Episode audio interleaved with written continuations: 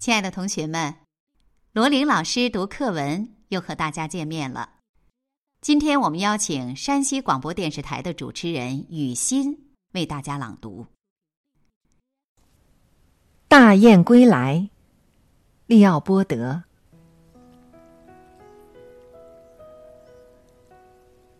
一只燕子的来临，说明不了春天。但当一群大雁冲破了三月暖流的雾霭时，春天就来到了。如果一只主红雀对着暖流歌唱起春天来，却发现自己搞错了，它还可以纠正自己的错误，继续保持它在冬季的缄默。如果一只花鼠想出来晒太阳，却遇到了一阵暴风雪，也可以再回去睡觉。而一只定期迁徙的大雁，下定了在黑夜飞行两百英里的赌注，它一旦启程，再要撤回去，就不那么容易了。向我们农场宣告新的季节来临的大雁，知道很多事情。其中包括威斯康星的法规。十一月份南飞的鸟群，目空一切的从我们的头上高高飞过，即使发现了他们所喜欢的沙滩和沼泽，也几乎是一声不响。乌鸦通常被认为是笔直飞行的。但与坚定不移的向南飞行二十英里，直达最近的大湖的大雁相比，它的飞行也就成了曲线。大雁到了目的地，时而在宽阔的水面上闲荡，时而跑到刚刚收割的玉米地里捡拾玉米粒。大雁知道，从黎明到夜幕降临，在每个沼泽地和池塘边。都有瞄准他们的猎枪。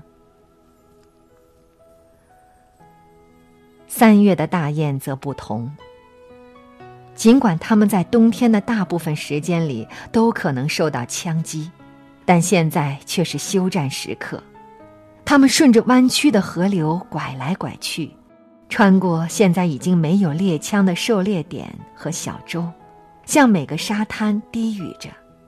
如同向久别的朋友低语一样，他们低低的在沼泽和草地上空曲折的穿行着，向每个刚刚融化的水洼和池塘问好。在我们的沼泽上空做了几次试探性的盘旋之后，它们白色的尾部朝着远方的山丘，终于。慢慢扇动着黑色的翅膀，静静地向池塘滑翔下来。一触到水，我们刚到的客人就会叫起来，似乎他们溅起的水花能抖掉那脆弱的香蒲身上的冬天。我们的大雁又回来了。第一群大雁一旦来到这里。他们便向每一个迁徙的雁群喧嚷着发出邀请。不消几天，沼泽地里到处都可以看到它们。在我们的农场，可以根据两个数字来衡量春天的富足：所种的松树和停留的大雁。一九四六年四月十一日。我们记录下来的大雁是六百四十二只。与秋天一样，我们的春雁每天都要去玉米地做一次旅行，但绝不是偷偷摸摸进行的。从早到晚，它们一群一群的喧闹着往收割后的玉米地飞去。每次出发之前，都有一场高声而有趣的辩论。而每次返回之前的争论则更为响亮。返回的雁群不再在沼泽上空做试探性的盘旋，而像凋零的枫叶一样，摇晃着从空中落下来，并向下面欢呼的鸟儿们伸出双脚。那接着而来的低语，是他们在论述食物的价值。他们现在所吃的玉米粒。在整个冬天都被厚厚的积雪覆盖着，所以才未被那些在雪中搜寻玉米的乌鸦、绵尾兔、田鼠以及环景雉所发现。通过对春燕集会的日常程序的观察，人们注意到，所有的孤雁都有一种共性，它们的飞行和鸣叫很频繁。而且声调忧郁，于是人们就得出结论：这些孤雁是伤心的单身。我和我的学生注意到每支雁队组成的数字。六年之后，在对孤雁的解释上，出现了一束不曾预料的希望之光。从数字分析中发现。六只或以六的倍数组成的雁队，要比偶尔出现一只多得多。换句话说，雁群是一些家庭，或者说是一些家庭的聚合体。而那些孤雁正好大致符合我们先前所提出来的那种想象，他们是丧失了亲人的幸存者。单调枯燥的数字，竟能如此进一步激发爱鸟者的感伤。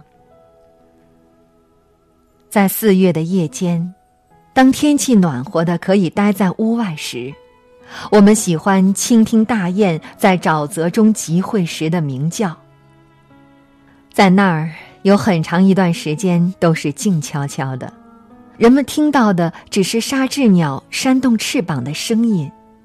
远处的一只猫头鹰的叫声，或者是某只多情的美洲半哺鹬从鼻子里发出的咯咯声，然后突然间，刺耳的雁叫声出现了，并且带着一阵急促的混乱的回声。有翅膀在水上的拍打声，有蹼的滑动而发出来的声音，还有观战者们激烈的辩论。所发出的呼叫声，随后一个深沉的声音算是最后发言。喧闹声也渐渐低沉下去，只能听到一些模糊的、稀疏的谈论。等到白头翁花盛开的时候，我们的大雁集会也就逐渐少下来。在五月来到之时。我们的沼泽便再次成为弥漫着青草气息的地方，那些红翅黑鹂和黑脸田鸡更给它增添生气。一九四三年的开罗会议上，人们发现，各国之间的联合是不可预期的。然而，大雁的这种联合观念已经有很长时间了。每年三月，他们都要用自己的生命，来为实现这个基本的信念做赌注。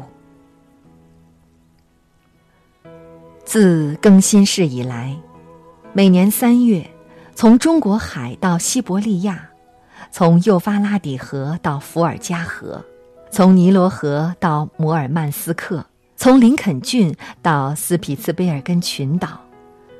大雁都要吹起联合的号角，因为有了这种国际性的大雁迁徙活动，伊利诺伊的玉米粒才得以穿过云层，被带到北极的冻土带。